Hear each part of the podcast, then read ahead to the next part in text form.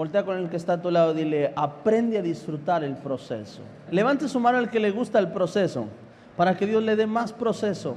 Y algo que Dios ha estado hablando en mi corazón es sobre eso, porque cuando una persona no aprende a disfrutar el proceso, se la va a pasar orando y hablando de su proceso. Y número tres, llorando de su proceso. Y número cuatro, volviendo a llorar del proceso.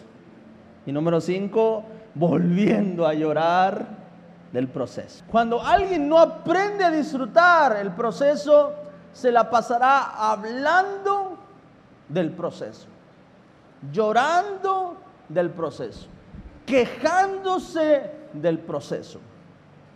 Pero cuando alguien aprende a disfrutar el proceso, aprenderá a estar quieto y hasta disfrutar lo que está pasando. El día miércoles me pasó algo que, que Dios habló a mi corazón y Dios me decía, disfruta tu proceso. Amén. Porque hay veces en las que uno se frustra y quisiera ver ya la iglesia terminada, ya moverse, ya no tener que tener gastos, ya poder tomar ese dinero que nada más lo ves pasar así ya. Yo creo que a usted le pasa eso cuando le llega la quincena y usted dice, wow, ya me pagaron y llega a la casa y como que su esposa se transforma en el enemigo y le dice, hay que pagar la luz. Bueno, a mí me ha estado pasando así en los últimos dos años de mi vida. Pero Dios hablaba a mi corazón esto y Dios me decía, aprende a disfrutar del proceso. Porque en cada proceso Dios saca lo mejor de cada uno de nosotros. Porque si camináramos solos, entonces sí tendríamos que preocuparnos. Pero cuando tenemos un Dios todopoderoso delante de nosotros, tenemos que aprender a disfrutar cada proceso de nuestra vida. ¿Por qué no reírnos ahora por la victoria que Dios nos va a dar mañana? ¿Por qué pasar en proceso, en tristeza, en preocupación? ¿Por qué amargarnos el día cuando sabemos que tenemos la victoria asegurada? Dice su palabra, antes en todas estas cosas somos más que vencedores por medio de aquel que nos amó. Romanos 8:37. Dice, somos más que vencedores por una razón, por medio de aquel que nos ha amado. Y hoy quiero hablarte de algunas cosas que producen el proceso. Porque el proceso a nadie le gusta el proceso. A nadie le gusta batallar. A nadie le gusta padecer. A nadie le gusta estar en crisis. A todos nos gusta estar en victoria. Pero el proceso se puede disfrutar cuando aprendes lo que saca de ti.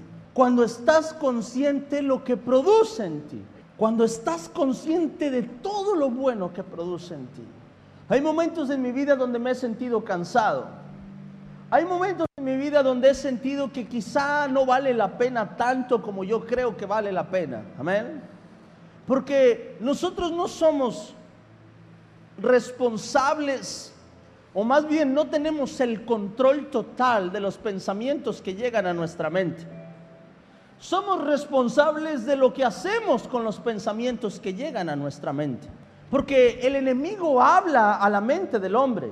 Cuando uno está enojado, el enemigo habla a nuestra vida y te pone pensamientos en nuestra vida de venganza, de ira, de coraje. Y quizá no somos culpables por los pensamientos que el enemigo depositó en nosotros, pero somos culpables de todos aquellos pensamientos que decidimos atesorar en nuestro corazón.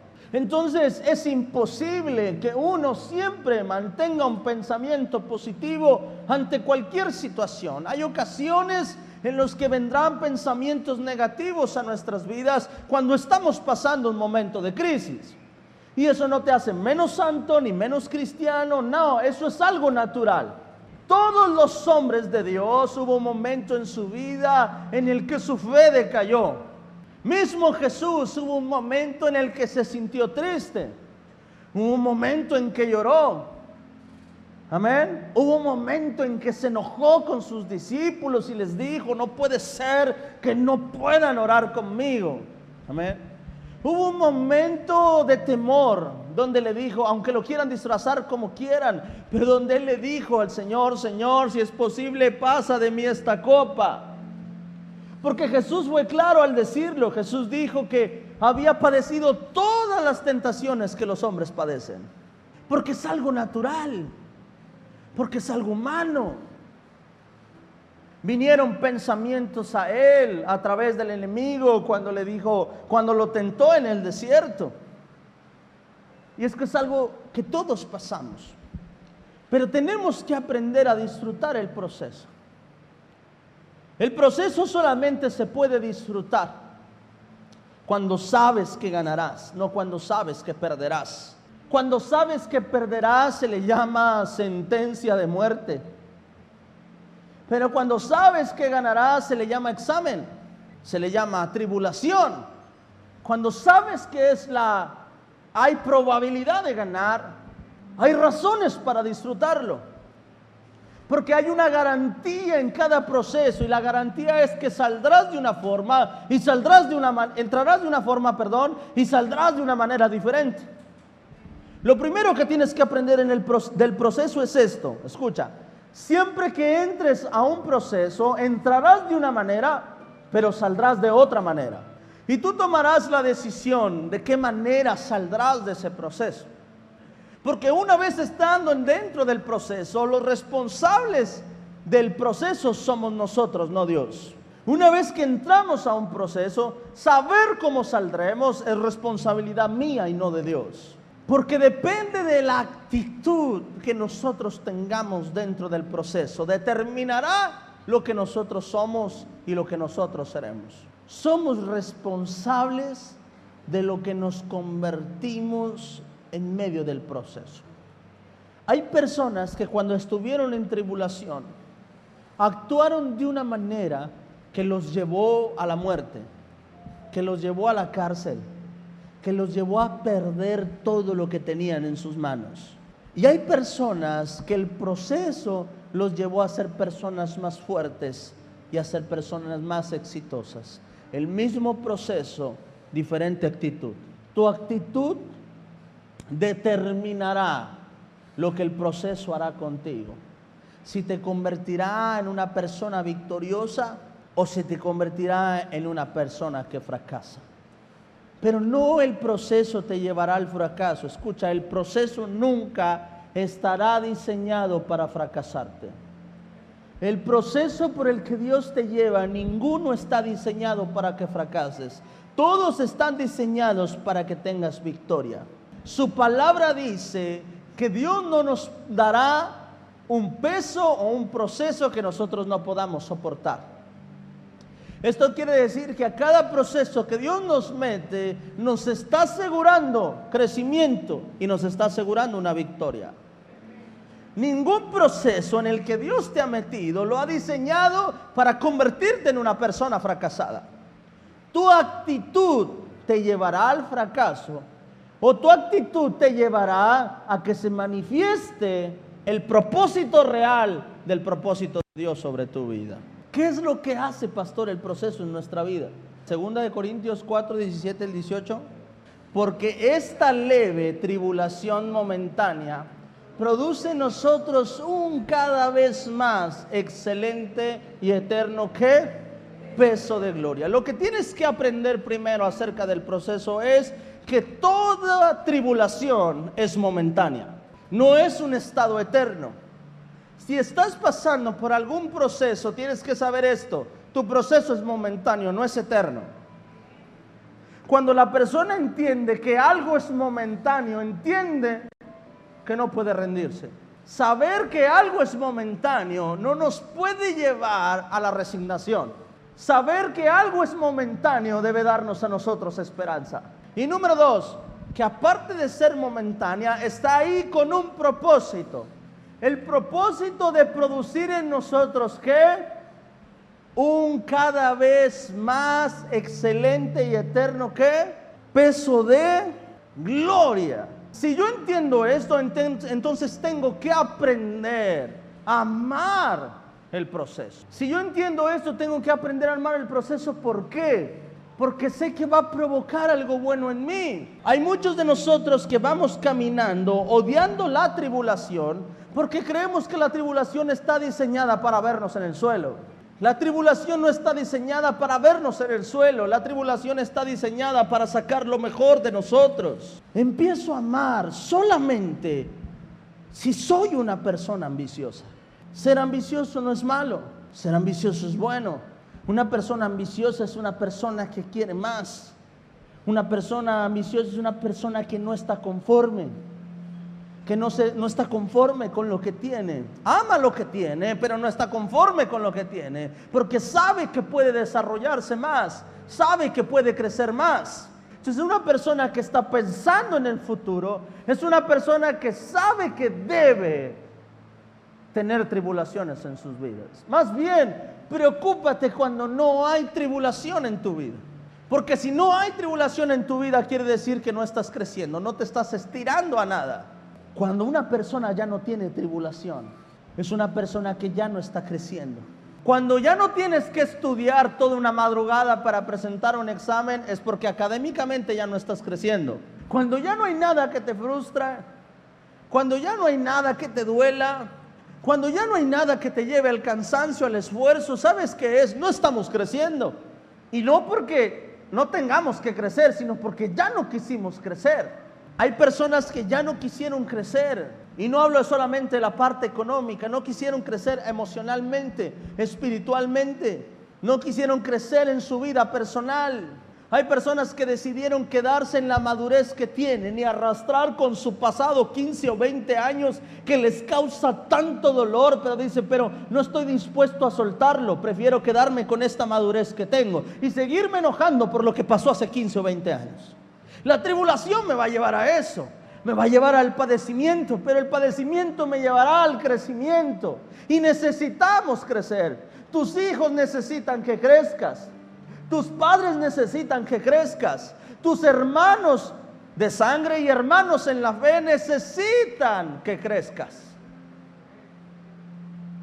Necesitan que entres a tribulación para que puedas madurar, para que puedas crecer, para que puedas convertirte en una mejor persona o puedas ser un mejor cristiano de lo que eres.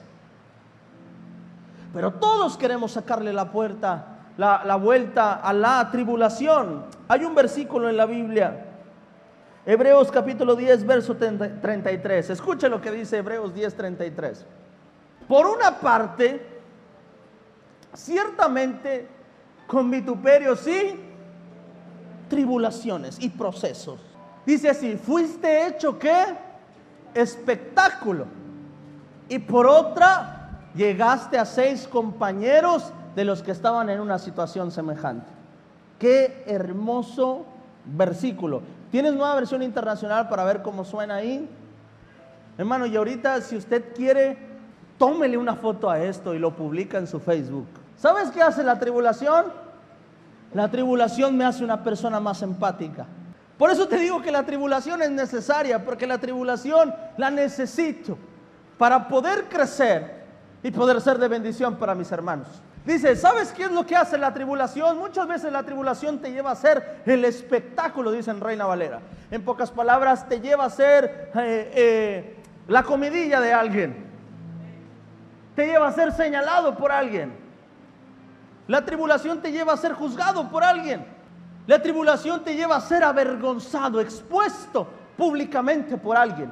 Pero también hay algo bueno en esta tribulación y dice que en esta tribulación te hace ser una persona más empática, te hace ser solidario con las personas que han pasado lo mismo que tú. Eres capaz de no dejar a nadie sin comer cuando tú fuiste el que algún día se quedó sin comer. Eres capaz de perdonar a aquel que hizo lo mismo que tú hiciste y te perdonaron a ti. Cuando señalas a una persona por su pecado hasta que un día es tu hijo el que comete el pecado. O hasta que un día eres tú el que comete el pecado. Y después de ahí ya empiezas a hablar de un Dios de gracia y misericordia. Antes de un Dios de juicio. Pero hasta que te toca a ti, empiezas a hablar de un Dios de gracia y misericordia. Y dice, la tribulación hace esto. Que te exhibe quizá. Que muchas, quizá muchas veces la gente te va a ver y se va, se va a burlar de ti que quizá muchas veces se va a ver batallando y se va a reír de lo que tú eres ahora, dice, pero también sabes que provocará, te hará una persona más humana, te llevará a bendecir a otros, te llevará a amar a otros. A veces juzgamos a la persona que sale de la iglesia, a veces juzgamos a la persona que se va y se va al mundo, hasta que te toca a ti ser el que se va al mundo. Y dice, la tribulación está diseñada para esto, hijo. La, tribulación está diseñada para hacerte una persona con un corazón conforme al mío. Está para sacar lo mejor de ti. Por eso necesitamos la tribulación. ¿Has visto personas que cuando tienen dinero son demasiado déspotas? A veces no lo tienen y son déspotas. Ahora imagínate con dinero peor. Y dice Dios, te voy a dar un bañito de humildad. muchas veces así dice el Señor, necesitas la tribulación de la humildad y tú dices, no Señor, gracias, estoy bien. Dice el Señor, mi hijo, lo necesitan más ellos que tú. Adelante. Y te mete la tribulación de la humildad. Porque si no entras a la tribulación te vas a estancar, no vas a crecer, no vas a mejorar, no vas a ser mejor. Y a veces dice el Señor, te voy a meter a la tribulación del perdón. Solo analiza esto. ¿Alguna vez le has hecho daño a alguien sin querer hacerle daño a alguien? Y dice Dios, te llevaré a la tribulación para que aprendas a perdonar. Y la mejor manera de perdonar, ¿sabes cómo es? Deseando el perdón de alguien más. Hasta que necesitas ser perdonado, aprendes el valor del perdón. Hasta que necesitas ser amado, aprendes el valor de amar. Así que cada tribulación que llega a nuestra vida, está diseñada para que sea momentánea y para llevarte al crecimiento, llevarte al éxito, para llevarte a ser una mejor persona. Dale un aplauso al Señor en esta hora. Primera de Corintios 4, 7. Todo lo que tienes es por Dios. ¿Por qué presumes como si tú lo hubieras conseguido? Y a veces la tribulación es para eso. La tribulación nos, nos muestra lo tan débiles que somos y lo tan fuerte que nos hace Dios al estar con nosotros. Una vez un evangelista dijo lo siguiente. Dijo que Moisés pasó 40 años en el palacio cuando vivía con Faraón creyendo que era invencible. Y que después pasó otros 40 años creyendo que no servía para nada perseguido por homicidio. Pero después pasó 40 años más viendo cómo Dios hacía algo con un don nadie. Y la tribulación muchas veces hace esto. Nos lleva a debilidad, nos lleva al reconocimiento, nos lleva a reconocer que es Dios el que nos hace fuertes. Moisés quizá cuando estuvo en el palacio no pudo reconocer, no sé, pero en ningún momento pudo reconocer que era Dios el que lo tenía a un lado de Faraón. Quizá le hubiera servido más a Dios llamar a Moisés cuando estaba como gobernante con Faraón, como hijo postizo de Faraón, que cuando estaba como prófugo de Faraón. Pero Dios no quiso usarlo por la posición que él tenía. Dios quiso usarlo cuando se sintió que no era nadie. A veces serás movido a tribulación solo por la simple y sencilla razón que Dios te tiene que llevar al reconocimiento de su poder, de su dominio y de su soberanía. Porque hay veces que nuestro ego es tan grande que creemos que despertamos por nuestra voluntad, que nos movemos por nuestra voluntad. Y entiendo yo que no puedo hacer planes para mañana porque no dependo de mí, dependo de lo que Dios quiera hacer conmigo. Y cuando llegan mil pesos a mis manos, no, no hago planes con esos mil pesos yo. Dependo de lo que Dios quiera hacer conmigo. Y cuando respiro, cuando me muevo, cuando despierto un día más, yo digo, nací con un propósito. Desperté una vez más con un propósito cuando reconozco que no es lo que yo hago, sino lo que Él hace, me mantiene vivo. Porque cuando creo que no depende de mí, cuando creo que dependo de Él, ¿sabes qué pasa? Dios hace su voluntad en ti. Cuando entiendes esta lógica con Dios, cuando algo no está saliendo bien y cuando algo está saliendo más no, mal, no te frustras, no dices por qué, por qué no puedo, por qué es. No, no, no, no, no. Analizas y piensas, ¿qué quieres Dios? ¿Qué es lo que usted quiere hacer? Porque si yo lo estoy haciendo, pero las cosas no están saliendo, el único que tiene el poder sobre mí eres tú. Y cuando usas esta lógica con Dios, empiezas a disfrutar el proceso. Porque sabes que si Dios te está dando un proceso, te está dando una tribulación, es porque algo, algo vio en ti que necesitas mejorar. Pero el peor error de un humano es creer que es perfecto y que Dios ya no tiene nada que enseñarle a él. Cuando vamos delante de Él le decimos, Señor, es que no te entiendo, no sé por qué estás haciendo esto, no, no sé por qué aquello. Es como si nosotros le dijéramos a Dios, Señor, yo soy tan perfecto, no entiendo por qué tiene que haber tribulación en mi vida. Deberíamos conocernos más a nosotros mismos. Pero no es así. Desafortunadamente nos conoce más Dios que nosotros a nosotros mismos. Y hay cosas que creemos que no debemos mejorar. Pero Dios sabe que hay cosas que hay que mejorar en nuestra vida. Amén. La tribulación hace dos cosas. Una, nos hace empáticos, nos hace humanos, nos hace tener un corazón como Él, nos hace amar. La tribulación nos hace reconocer que Él es Dios. Y número tres, la tribulación nos lleva a disfrutar victorias produce paciencia. Amén. Dice la Biblia, esta leve tribulación produce paciencia, produce fe. Pero yo quiero hablarte de tres cosas. Primera de Samuel, versículo 26. No ores para, que, para que la tribulación se vaya. Ora para que Dios te dé fuerza para vencer cada tribulación que llega a tu vida. El que ora para que la tribulación se vaya es aquel que ora para quedarse estancado toda su vida. Mas el que ora por fuerza, por paz y sabiduría en medio de la tormenta, es alguien que está orando para ir a un nuevo nivel de gloria. Esta historia todos la conocemos. Entonces habló David a los que estaban junto a él diciendo, ¿qué harán al hombre que venciera este filisteo, filisteo y quitar el aprobio de Israel? Porque ¿Quién es este filisteo incircunciso para que provoque los escuadrones del Dios viviente? Amor por la tribulación. Cuando entiendes lo que la tribulación te deja, la amas. Y no solo eso, empiezas tú mismo a buscarla. Llegas queriendo sembrar el terror. Ahora tú la empiezas a buscar y me encanta. Hay gente que dice, a mí me encantan los problemas. Estos problemas buenos. Y hay gente que ya empieza a buscar procesos y se salen de una y se meten a otra y se meten a otra y se meten a otra. Mi esposa me dice, Adrián, sales de una y te metes a otra. Le digo, es que algo viene cuando uno se mete a estos problemas. Dice, y, al que venciera este filisteo y quitar el apoyo de Israel, porque ¿quién es este filisteo incircunciso para que provoque los escuadrones del Dios viviente? O sea, chiquito pero picoso el David, ¿ah?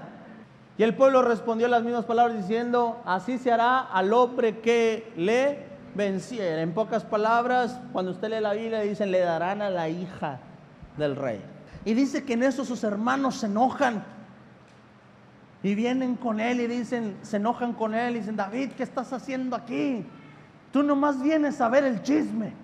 Y esta es la parte importante de la historia.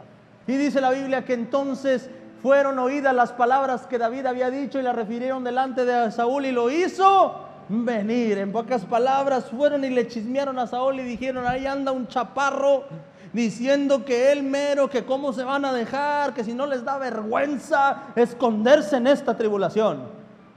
Y entonces Saúl dijo, tráigamelo para acá a ver si es cierto.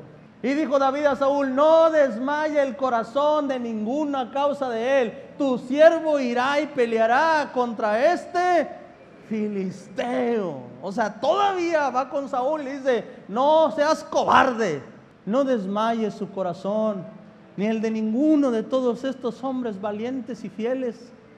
A causa de este hombre, tu siervo irá y resolverá lo que ustedes no pueden resolver.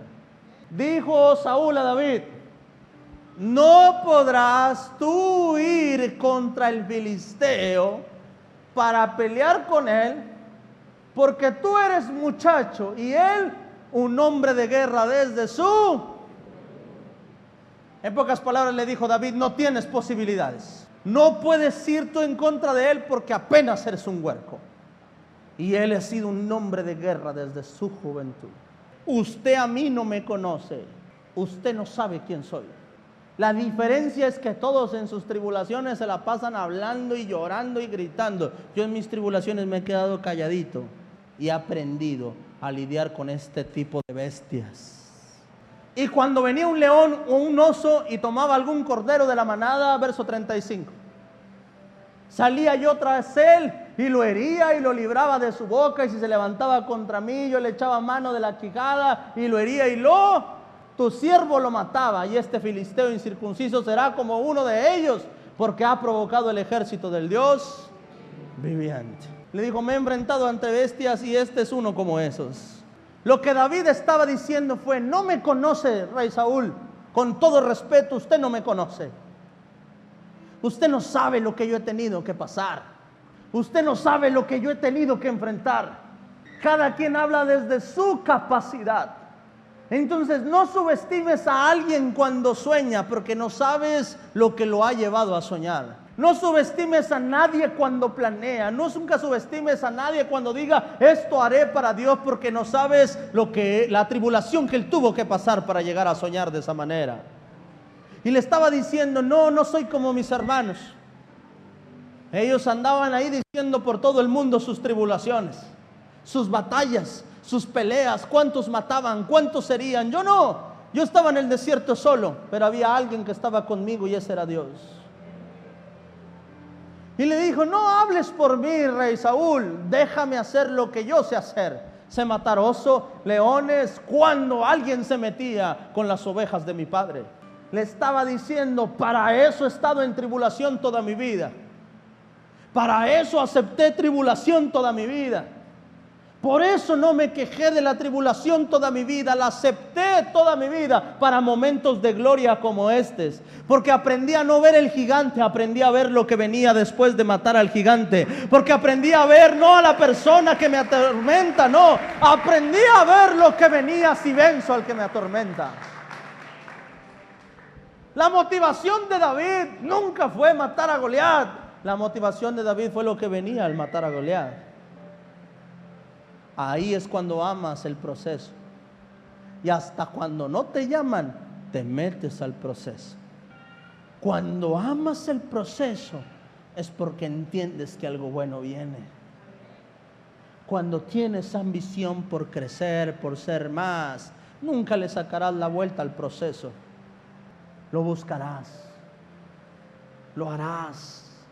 Porque sabes que la pasividad no te lleva a producir porque sabes que estar en stand-by no te lleva a crecer, no te lleva a la multiplicación, la tribulación sí, el proceso sí.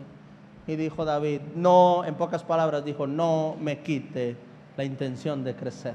Y usted conoce el resto de la historia, amén. Porque David sabía dos cosas. Número uno, tuvo empatía. Reconoció que si mataba leones no era por él, era por el Dios que él tenía. Y número tres, porque sabía que en el nombre de Dios tendría victoria, que el proceso y la tribulación traía crecimiento y recompensa. Empieza a disfrutar la tribulación, porque a todos nos gusta esa palabra profética cuando alguien viene y dice, dice el Señor, que hoy acaba tu proceso. Pero sabes, nos debería alegrar de la misma manera, porque ambas provocarán que algo mejor salga de nosotros. Hoy estoy en un tiempo, o mi iglesia está en un tiempo de tribulación. Vendrán los tiempos de gloria, sobrenaturales de Dios.